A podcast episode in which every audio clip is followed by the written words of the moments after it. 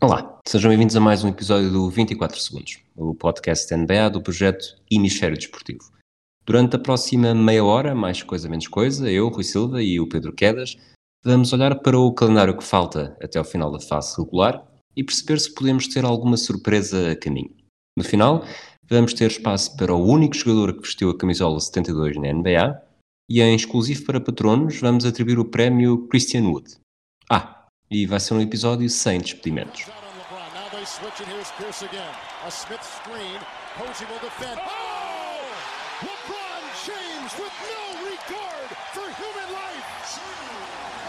Boston only has a one-point lead. Greer's putting the ball on a play. He gets it out deep, and Havlicek steals it.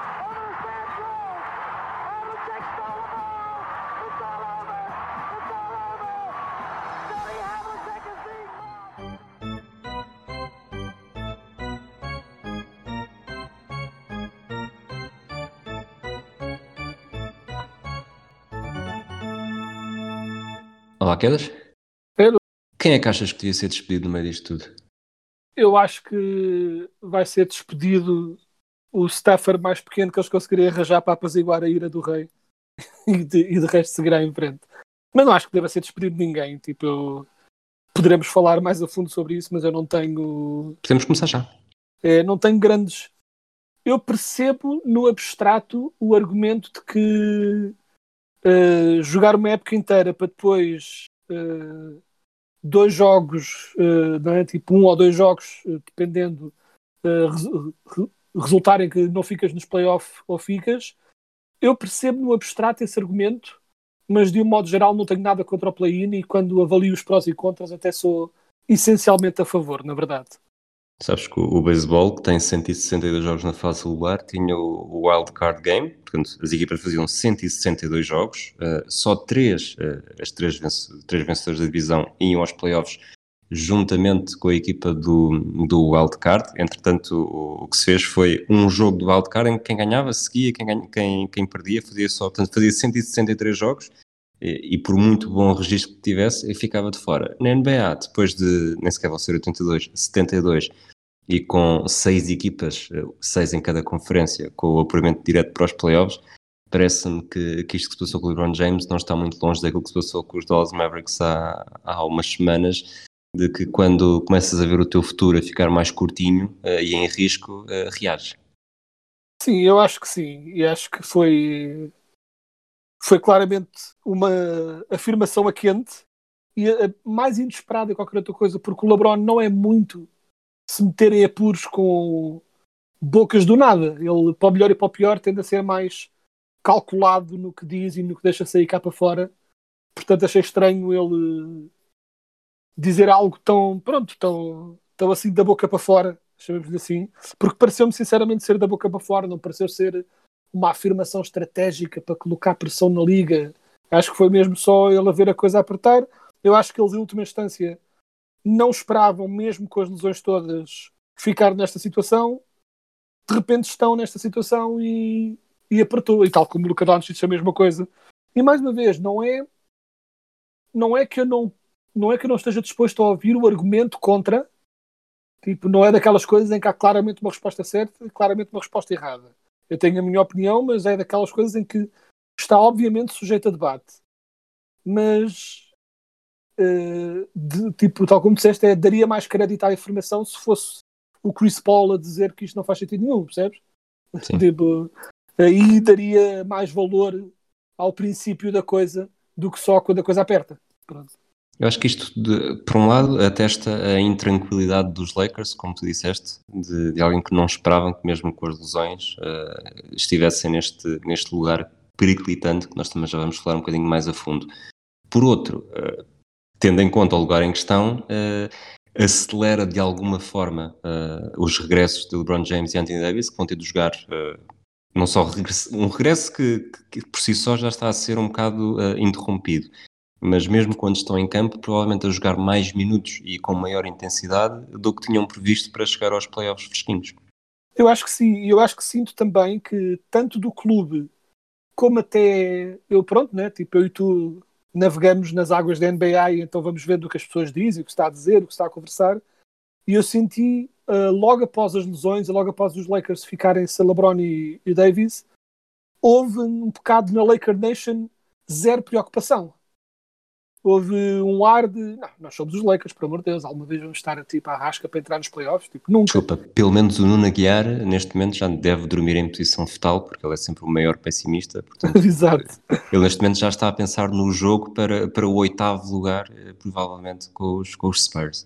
Sim, mas nesse aspecto, nesse aspecto o Aguiar é o, é, o, é uma raridade nestas coisas, que é um adepto dos Lakers que não que não entra tanto nessa mentalidade Laker de não, por amor de Deus, nós somos obviamente melhores do que qualquer outros e ao longo do ano foi muito mesmo quando os Lakers estavam a perder era tudo muito piadas sobre o Caruso e o Dudley, percebes? Tipo, tudo muito fresco e fofo. Estamos, estamos bem, então, na boa. Não... Que, que problema é que poderá haver? Tipo, nós somos os Lakers, não, não passa pela cabeça de ninguém não estarmos. E eu sinto que com o aproximar do deadline uh, essa verborreia está a acalmar um bocadinho e as pessoas pensarem, epá, espera lá, se calhar, se calhar devíamos estar um bocadinho mais assustados do que estamos. E digo, eh, com todas as equipas na máxima força, estejam em que lugar os Lakers estiverem, eh, são, eh, se não favoritos, perto disso. Portanto, eu compreendo a confiança, mas também faz bem assim, um, um bocadinho de susto para, pronto, para acalmar essa, pronto, essa confiança toda, chamemos assim. Vamos fazer algumas contas. No Oeste, os Suns, os Jazz, os Clippers e os Nuggets já estão apurados. Uh, os Nuggets com, têm seis jogos de vantagem sobre, sobre o quinto classificado, portanto eu diria que só mesmo uma, um desastre completo é que, é que os faz cair para, do quinto lugar para baixo, portanto vamos excluir estas contas neste caso. Uh, os Dallas Mavericks estão com 37-28, os Lakers com 37-28 e os Trailblazers já na sétima posição com 36-29. Aqui um destaque, nós estamos a, a, gravar na tarde de 5 de maio, portanto, antes dos jogos desta madrugada. Tenho aqui o calendário dos Mavericks e, assim, devagarinho, vou, vou dizer-te o calendário e depois tu no final dizes-me quantas vitórias é que, eles, é que achas que eles vão conseguir. Uh, com os Nets em casa, com os Cavaliers em casa e Cavaliers fora, os Grizzlies fora, os Pelicans em casa, os Raptors em casa e os Timberwolves fora. Quantas vitórias é que contaste nestes sete jogos? Eu diria que, uh, francamente, a não ser que algo corra mal, assim de forma estranha, diria que tem pelo menos quatro vitórias relativamente óbvias, né? tipo as duas com as duas com os, com os Cavs e as duas com os Raptors e os uh, Timberwolves, principalmente considerando que vamos estar a chegar à parte final, a dos Raptors, a minha confiança com a dos Raptors será dependente de quão na luta os Raptors ainda pronto estiverem ou não, tipo, porque eles estão também ali na bolha. Vamos ver eu, também como já é que... estão longe, a três jogos e meio e, é... contra os Wizards, portanto eu acho que já não, já não, já não os é, incluo. Há, há, uma forte possibilidade de, de, não só essas equipas são piores, como estarão a, a querer perder para esta altura do campeonato. Portanto, diria que essas quatro são óbvias. Uh, Acho que a dos Pelicans também não nos escapa, porque até os próprios Pelicans estão a ficar cada vez mais fora da discussão. Um, por isso, uh, acho que pelo menos 5 têm, uh, se não mais. Portanto, acho que os Mavs estão com uma reta final assim bastante bastante boa para o lado deles, chamemos assim. Ok, então vamos, vamos partir com essa lógica de terminarem com um registro de 42-30, mesmo que que acabem depois por vencer um jogo contra os Nets ou contra os, os Grizzlies, podem sempre ter um acidente de percurso. Portanto, para essa estimativa, Exato. vamos pegar nos 42-30. Agora, para os Blazers, é mesmo, o mesmo exercício, eh, também são sete jogos. Eh, Cavaliers fora, Lakers em casa, Spurs em casa, Houston em casa, Jazz e Suns fora e Nuggets em casa. Uf! Coitadinhos dos Blazers. Só vi aqui três que eu acho que estou relativamente confiante para eles. E tudo o resto há aí muitas que são. Dependerá se o Lillard estiver em modo supernova a tentar ganhar jogos, uh, né? tipo, a atirar cestos de todo lado e a acertar, porque há aí umas sequências muito, muito complicadas. Acho Portanto, que Kev... de, deixa-me tentar perceber. Uh, Cavs é vitória e Rockets também é então, é vitória. Essas duas são óbvias e acho que também conseguem ganhar os Spurs. Okay. O resto é complicado. E Utah Jazz e Phoenix Suns vão estar a lutar pelo primeiro, pelo primeiro seed.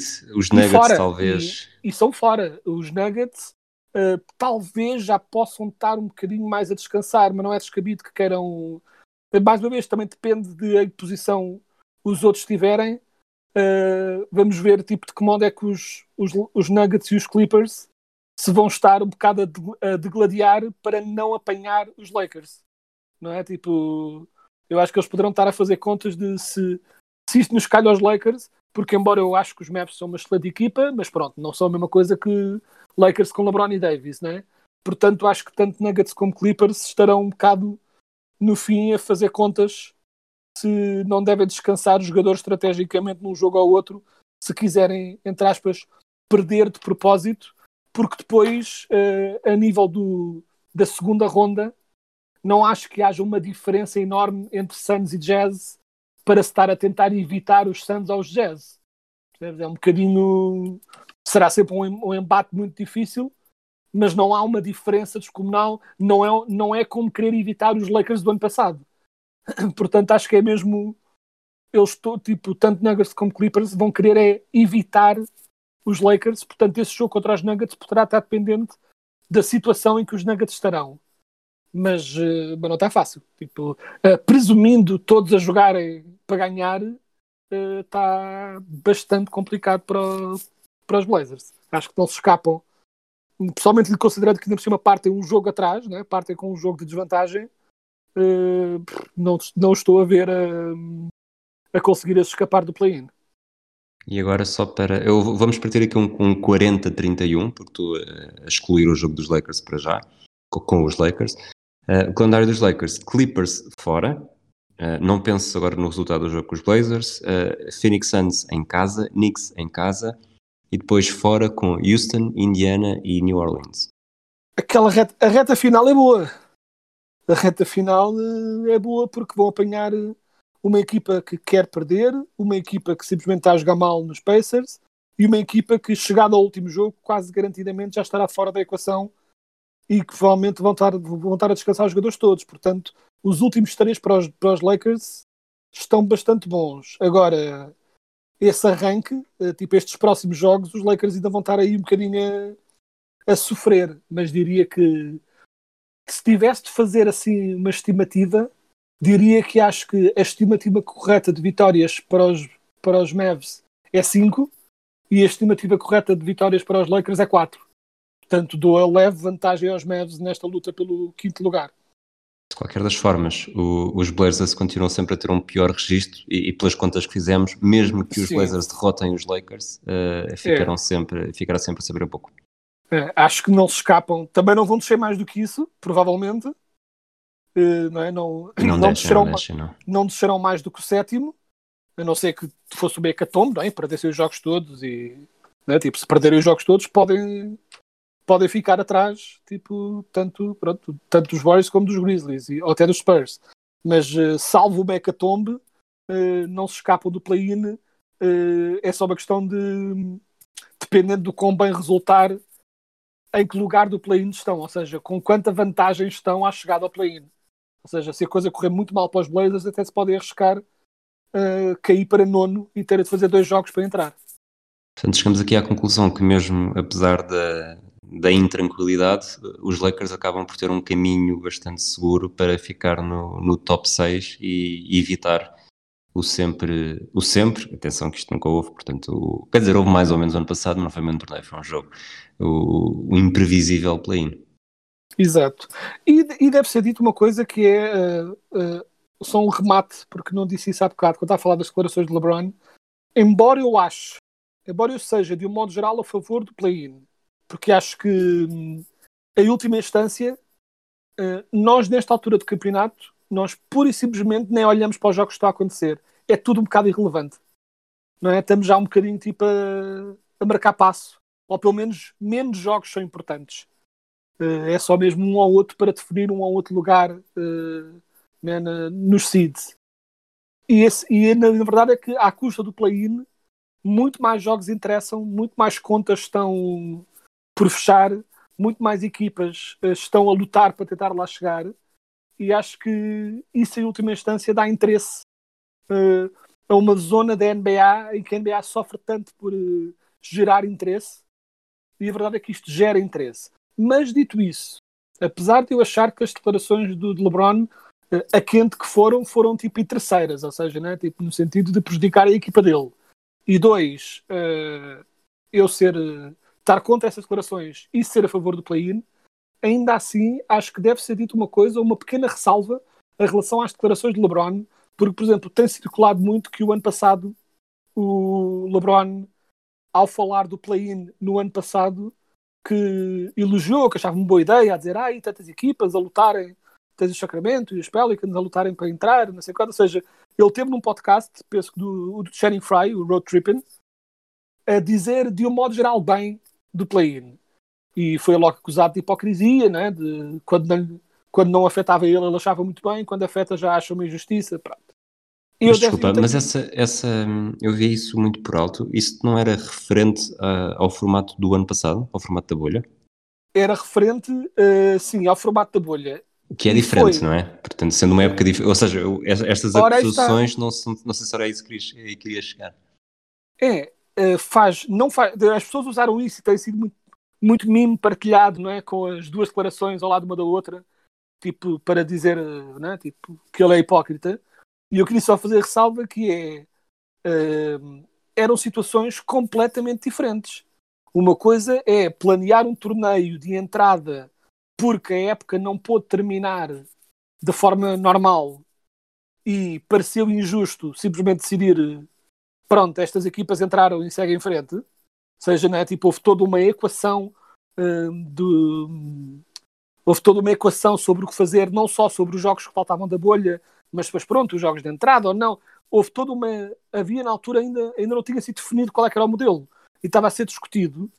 É muito diferente fazer essa declaração aí, no sentido de dizer, na altura foi o argumento que se teve muita, muitas vezes, que foi os Pelicans tinham um último, um resto de calendário bastante suave e especulava-se que era injusto eles não poderem jogar esses jogos, né, porque tinham uma boa possibilidade de ainda entrar nos playoffs, apesar de estarem atrás. E então, portanto, estávamos a ter essas discussões. É muito diferente o LeBron ser a favor do play-in no contexto pré-bubble, é? e numa época interrompida por Covid, do que o que aconteceu este ano, em que, mesmo sendo menos jogos, e mesmo a época começando mais tarde, a época foi planeada assim. É? Foi planeada, havia jogos planeados, apesar de ter havido jogos em atraso, vão ser, os jogos vão ser todos jogados, e o play-in é um extra pré-planeado, logo instituído de início. Portanto, ser contra o play-in este ano não é de toda a mesma coisa do que ser a favor ou contra o play-in no ano passado. Né? Tipo, acho que queria só deixar essa ressalva porque tem havido muita discussão nas nets da NBA sobre hipocrisia e essas coisas, e acho que queria só fazer essa ressalva que as situações simplesmente não são iguais, não é a mesma coisa. É, é, estamos a falar de coisas semelhantes, mas não é a mesma situação. Exatamente. Portanto, pelas contas que nós fizemos, o, o lugar mais provável para os Lakers é, é o sexto. Uh, os Clippers neste momento estão na terceira posição, apenas com meio jogo de vantagem sobre os Nuggets. Der por onde der, eu acredito que esta época não nos escapamos de um duelo uh, Lakers-Clippers, seja na primeira ou na segunda ronda. Não sei se concordas comigo. Então, se fosse na primeira ronda, obviamente, né? tipo terceiro e sexto, direto. Se fosse, se vamos dizer que os Clippers caem para quarto, não é? Tipo que são ultrapassados pelos Nuggets eles para se encontrarem teria de ser na final de conferência, certo? Ou estou a fazer mal as contas? Uh, estás a fazer bem, estás a fazer bem, sim. Pronto, ou seja, é daí eu ter dito aquilo há bocado dos Clippers e os Nuggets a tentarem fugir aos Lakers, não é? Que é se os Lakers ficarem em sexto, que é o que eu estou a avizinhar que vai acontecer, embora os Maps às vezes sejam dados a perder jogos que não deviam perder, não obstante, é, é o mais lógico, olhando para os calendários. Não me admira nada ver Clippers e Nuggets aqui um bocadinho a, a tentar manobrar o sistema para, não, para ficarem não só evitar os Lakers na primeira ronda, mas acima de tudo evitar os Lakers ao longo de todo, de, todos, de, né, de toda a árvore, menos na final de conferência, na potencial final de conferência. Exato. Uh, Eu aqui tinha, tinha feito uma confusão, mas isto, e pronto, se excluirmos os Lakers do, do play-in, tiram algo bastante interessante, que era se os Lakers caíssem para o play-in, o play-in disputa-se, obviamente, depois do final da fase regular. Teríamos Suns e Jazz a disputarem o, o first seed, uh, sabendo que muito provavelmente depois um deles, uh, e que não era líquido uhum. que fosse um ao outro, porque lá está, tudo pode acontecer, poderiam apanhar um, um presente bastante envenenado logo na primeira ronda. Sim, sim. Isso seria, seria desastroso tanto para Santos como para Jazz, e até porque seria o raro caso em que terias, vamos dizer que terias que os, que os Lakers caíam para sétimo e ficava como está e é os Jazz contra os Lakers 2-7. Seria, terias o raro caso em que o sétimo seed seria não só favorito, mas provavelmente bastante favorito, uh, apesar de, deste ano já haver outra vez vantagem em casa, o que não houve da Bubble, mas mesmo assim acho que irias ter uh, as odds a pender para os Lakers fortemente, apesar de serem o sétimo contra o, contra o segundo, o que seria um bocado bizarro, mas acho que seria o que ia acontecer. Muito bem. Vamos então para o Oeste, o mesmo exercício, mas um pouco mais rápido. Eu diria que há mais equipas na luta, eh, desde os Knicks na quarta posição até aos Celtics na sétima. Eh, eu diria que é possível eh, que qualquer uma delas fique em qualquer uma destas quatro posições.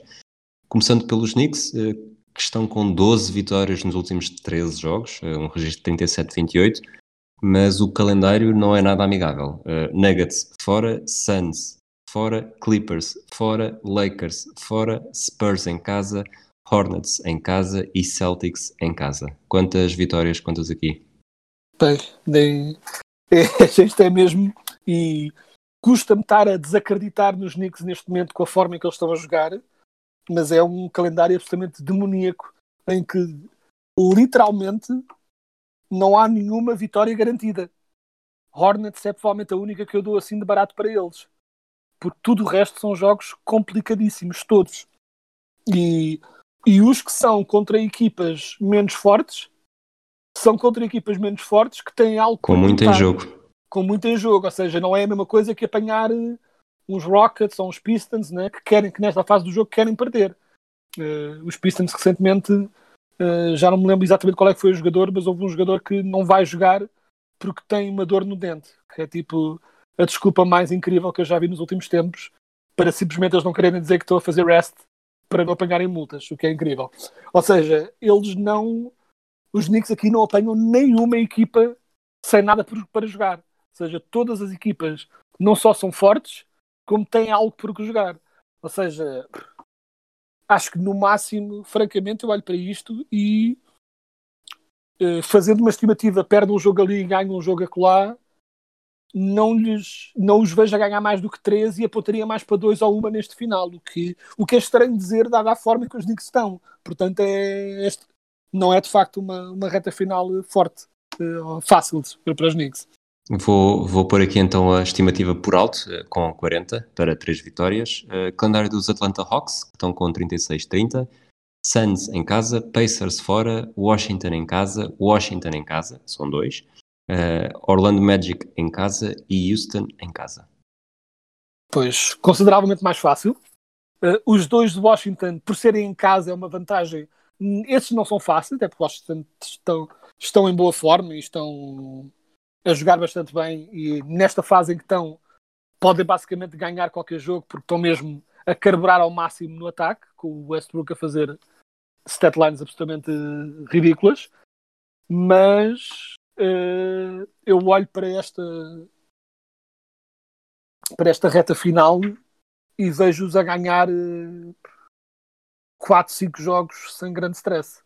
Portanto, três garantidos e eu diria que três garantidos e pelo menos um dos contra o Washington. Portanto, acho que quatro é uma estimativa conservadora para o que eles podem conseguir nesta, nesta reta final.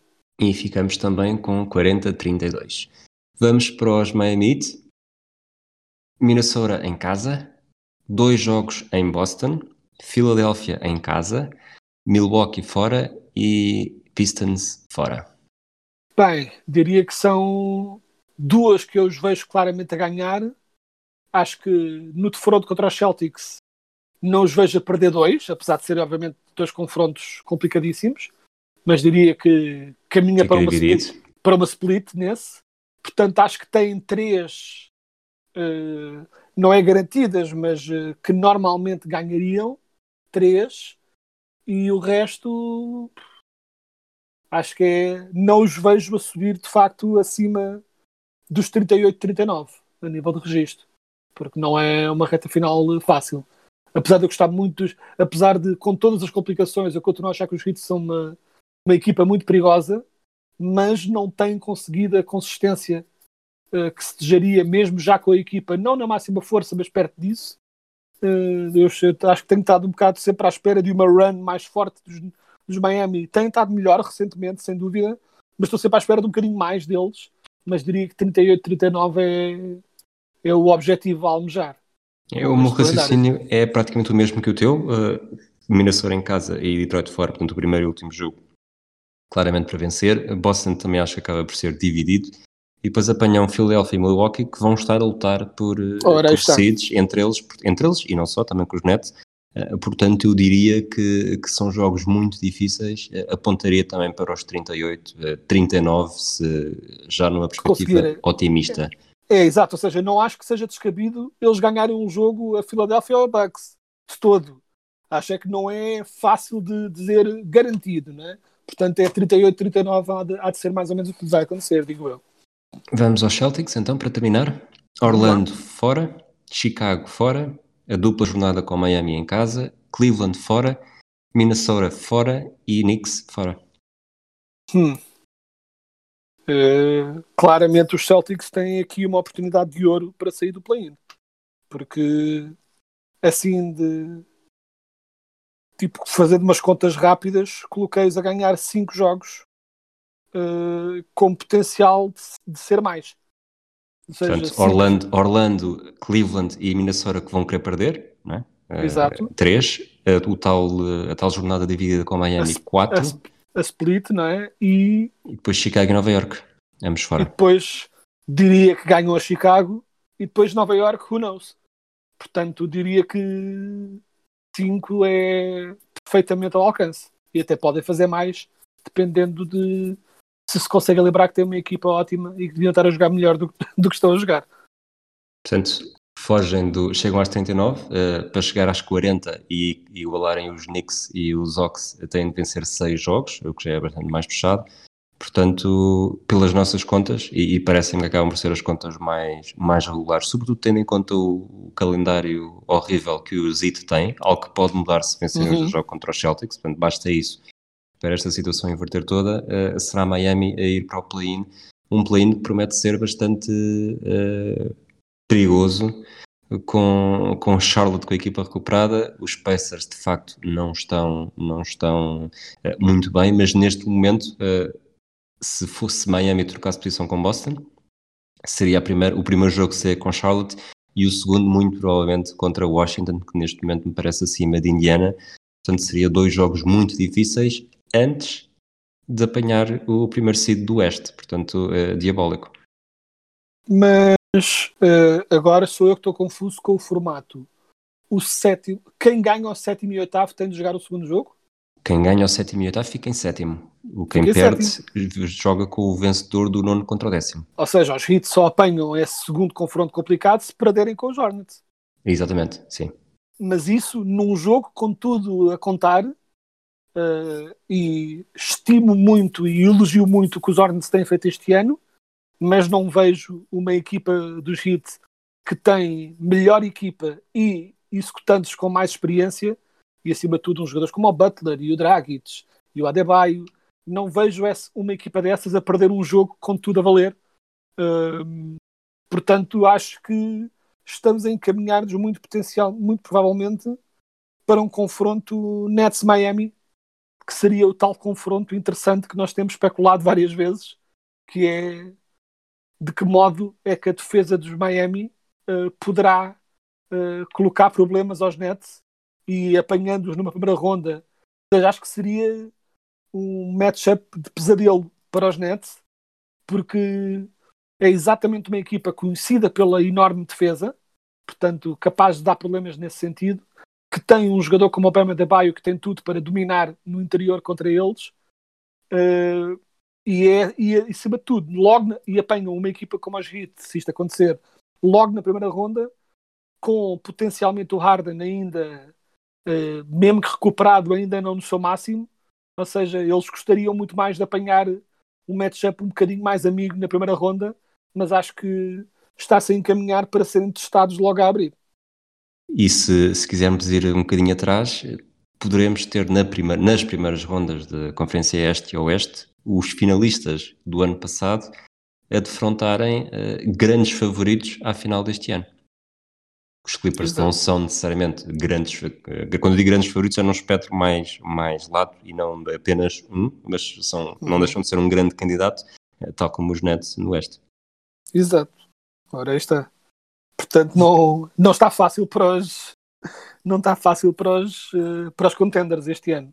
Mas está é fácil é... para as nossas noites, o que o que por um lado é bom, porque veremos ter muita coisa para ver, por outro lado também não temos, quase não temos folga entre, entre jogos de espetáculo, séries de espetaculares para acompanhar.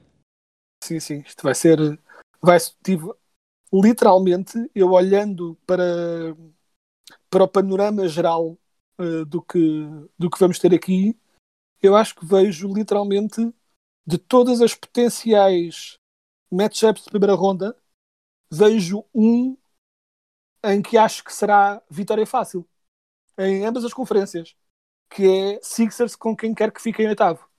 Portanto, não acreditas no, no double punch uh, Westbrook-Bill? Contra os Sixers, não. Acho que haveria outras equipas que poderiam ser vulneráveis a um disparate de ataque. Né? Tipo, curiosamente, embora eu acho que não, os Nets tipo, atacariam demasiado para aquela defesa dos Wizards. Acho que os Wizards estão a jogar muito bem, mas acho que em última instância Embiid, Simmons, ou seja, a grande coisa que pode parar os Wizards é uma excelente equipa defensiva. E os Sixers são, se não a melhor, uma das melhores em toda a liga. Portanto, acho que seria a única, o único matchup que eu veria como, entre aspas, fácil. Seria Sixers com quem quer que sobre, a não ser que seja os Heat. Uh, de resto, na, na Conferência Oeste, uh, não há nenhum matchup fácil, até porque, como tens o primeiro e o segundo uh, são duas equipas que, estando a jogar muito bem e sendo muito boas, não têm um histórico de domínio, não é? Que tu possas dizer, não, isto vai ser passeio. É? Por exemplo, se tivesses os Lakers na forma como estava o ano passado e tivessem em primeiro, acho que seria a equipa para varrer quem quer que aparecesse uh, entre estes Warriors, estes Grizzlies ou estes Spurs. Acho que seria fácil. Agora, não vejo mesmo que não vejo os Suns a terem uns, tipo, uma series fácil com quem quer que sobre de Warriors, Grizzlies e Spurs, percebes? Ou os Jazz. Acho que vai ser sempre, pelo menos, um pouco complicado. O que é interessante. É bom sinal haver poucas, haver poucas sweeps, sim, estava a ver exatamente isso. E não quer dizer que não possam haver sweeps. Uh, o que eu dizer é que não, haja, não acha que haja muitas sweeps que possamos prever. Não é? Tipo, acho que é todas estas, uh, todos estes matchups, ou seja, eu continuaria a dar o favoritismo provavelmente aos Suns e aos Jazz, simplesmente não era aquelas coisas em que eu tipo, não, isto é óbvio, é só uma questão de se ganham, se não ganham nenhum ou se ganham um. Não, não acho que seja óbvio, acho que em ambas estas matchups acho há potencial para, para surpresa. Muito bem, vamos avançar então para o, para o número 72. Uh, eh, vou fazer uma pergunta um bocadinho diferente, talvez traiçoeira, não sei se, se tinhas preparado para este momento. Em quantos, jogos, em quantos jogos na NBA houve um jogador com a camisola número 72 em campo? Em quantos? Pronto, eu não fui ver, portanto, mantenho Atiro a o nome. Ou seja, Atiro um número, aliás. Sim, sim, sim. Uh, mantenho a possibilidade de poder ser zero, né? se, não, se não for ninguém. Mas diria que foi, sim, um número parvo, vamos dizer, três. Alguém que só jogou com isso, tipo, numa troca assim parva. Foram 14 jogos? 14 jogos.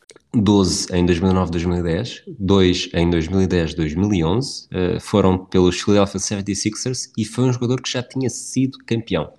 Estou a falar do Jason Capono, que eu tenho a certeza absoluta que tu sabes quem é. Claro que sim, obviamente. Triplista, campeão.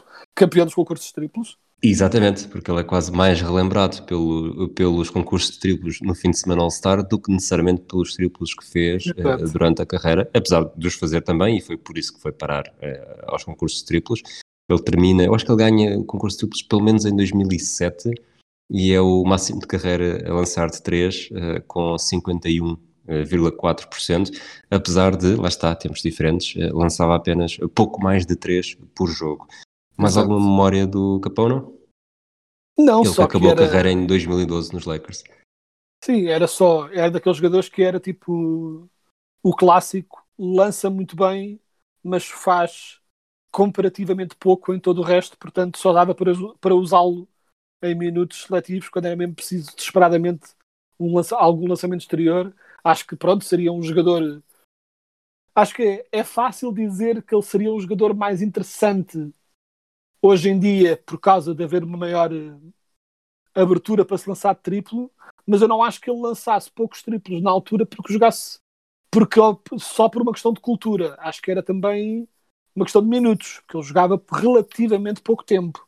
Eu 26 acho que é mais... minutos nesta época. Pronto, ainda assim, pronto, menos mal, mas acho que ele lançaria mais agora, mas acho que a falta de defesa faria com que ele fosse um jogador uh, ainda assim pouco utilizado, e até porque, parecendo um contrassenso, é? porque as pessoas olham para o número de pontos que se marca hoje em dia e para como os ataques estão brutais este, hoje em dia na NBA, mas uh, por estranho que possa parecer, é mais difícil.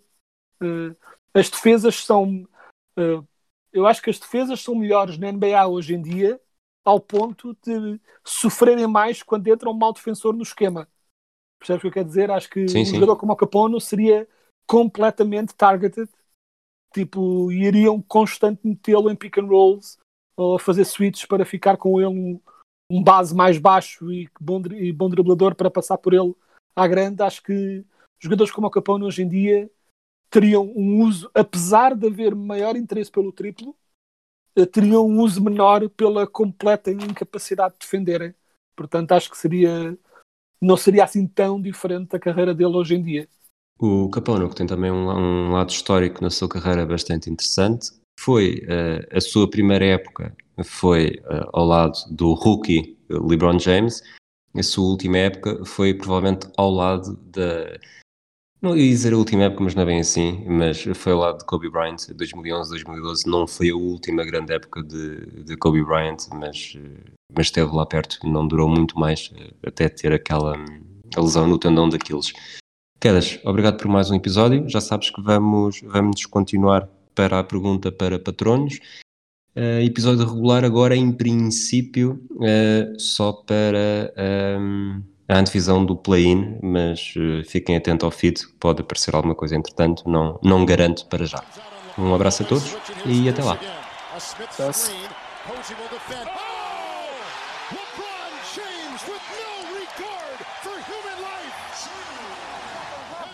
only has a one-point lead. Greer's putting the ball on a play.